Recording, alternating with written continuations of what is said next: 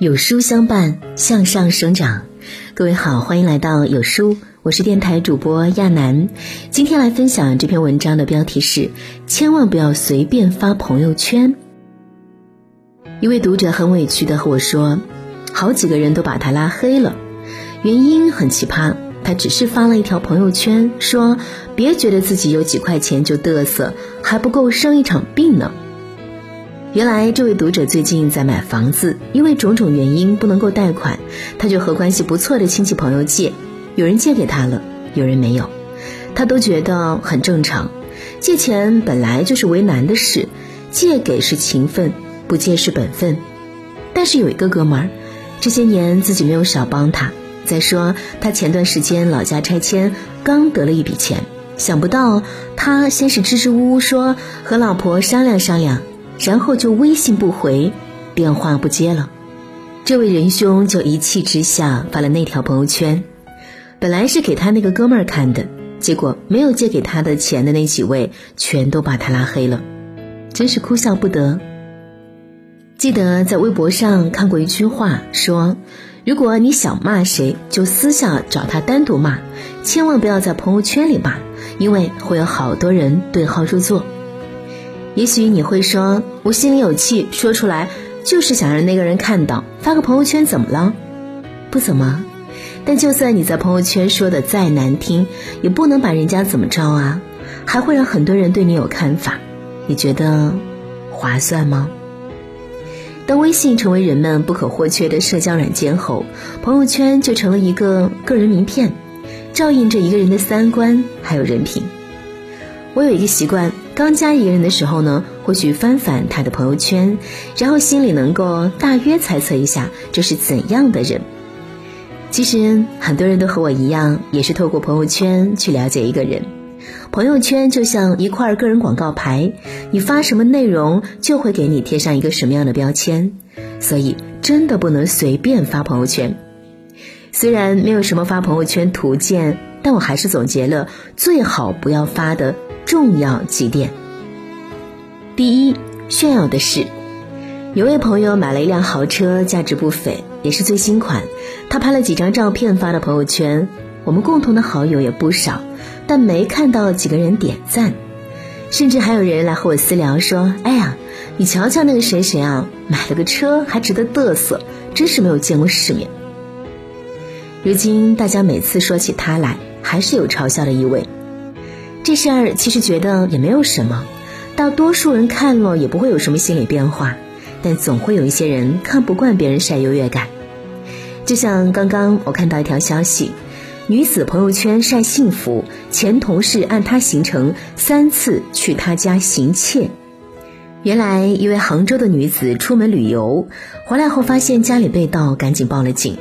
民警调取监控后发现，小偷一共来过三次。而这个小偷竟然是他的前同事，他在朋友圈看到这位单身女子晒幸福，知道她不在家，于是几次去她家里偷东西。多么痛的领悟啊！所以你看，你觉得是晒晒自己的东西或者生活，又碍不着别人，但落在有些人的眼里就不是那么回事儿，他会觉得你是显摆，说不定还会动什么歪心思。有人说过。被人羡慕的感觉固然很好，但你该明白，人们羡慕之后的沉默有多可怕。是的，这个世界上见不得别人好的人并不少，有些值得高兴的事情，真的自己安爽就好。发到朋友圈，有时就是拉仇恨。我不是让你学的变复杂，只是让你学会保护自己。第二个不要发的是难听的话。就像文章开头那位读者，他似乎觉得还挺委屈，但发那样的朋友圈，谁看了也不舒服。就算是不熟悉的人看了，也会心里暗骂说：“这个人怎么这么损啊？”记得去年冬天，有一位前同事一连几天在朋友圈骂人，看内容呢，好像是在工作上有人背后算计了他，看来他无计可施，就跑到朋友圈骂海街。看到时，我苦笑了一下。一个大男人，简直就像个泼妇，真让人腻味。顺手就屏蔽了他。一个不会好好说话的人，无论是在现实中还是在朋友圈，都招人烦。那位前同事被人算计，估计也是说话难听得罪了人，被人黑了一下。第三，不要在朋友圈发的是负能量的话。说真的，我平时最怕的就是和性格悲观的人在一起，听着他唉声叹气，我觉得自己都透不过气，浑身不舒服。前段时间有一位女读者加我，要和我说说她的故事。我通过后呢，她给我发了非常多的文字，讲述了自己不幸的婚姻。她老公出轨，和她离了婚，因为自己没有经济基础，孩子判给了男方。她现在呢，在一家超市当售货员，日子过得很辛苦，天天想孩子，快要崩溃了，问我她该怎么办。我一下子就想到了电视剧《我的前半生》当中的罗子君，刚离婚时也是在超市打工，日子过得很糟糕。但是不幸中的幸运是，她有一个像唐晶那样的闺蜜，还有一个贺涵，帮她走出了人生的低谷，蜕变成了职场精英。但现实不是电视剧啊，普通人想要逆袭太难了。虽说如此，也得努力往前奔啊！就算过的不是想要的日子，也是走一步，就离烂泥远一步。我把这些话说给他，他说：“知道了。”就再没有和我聊天。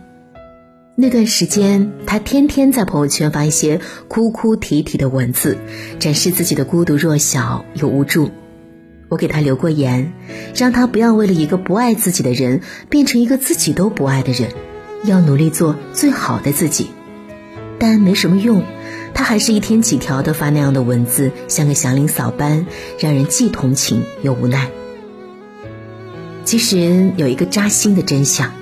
就是这个世界上没有几个人快乐着你的快乐，悲伤着你的悲伤，没有人感同身受你的痛苦，人人都在关心自己你的痛苦，除了几个至亲之人，并没有人感兴趣。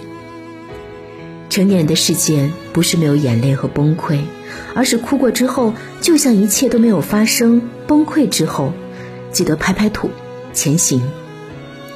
不要以为朋友圈是你的私人地盘。其实那是一个江湖，里面充斥着各色人等。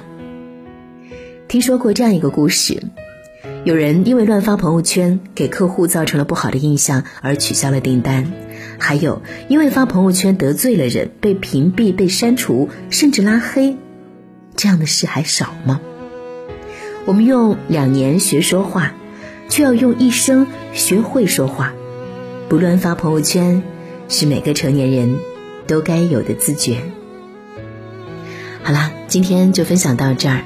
在这个碎片化的时代，你有多久没有认真读完一本书？长按扫描文末二维码，在有书公众号菜单免费领取五十二本好书，每天有主播读给你听。我是亚楠，明天同一时间我们不见不散。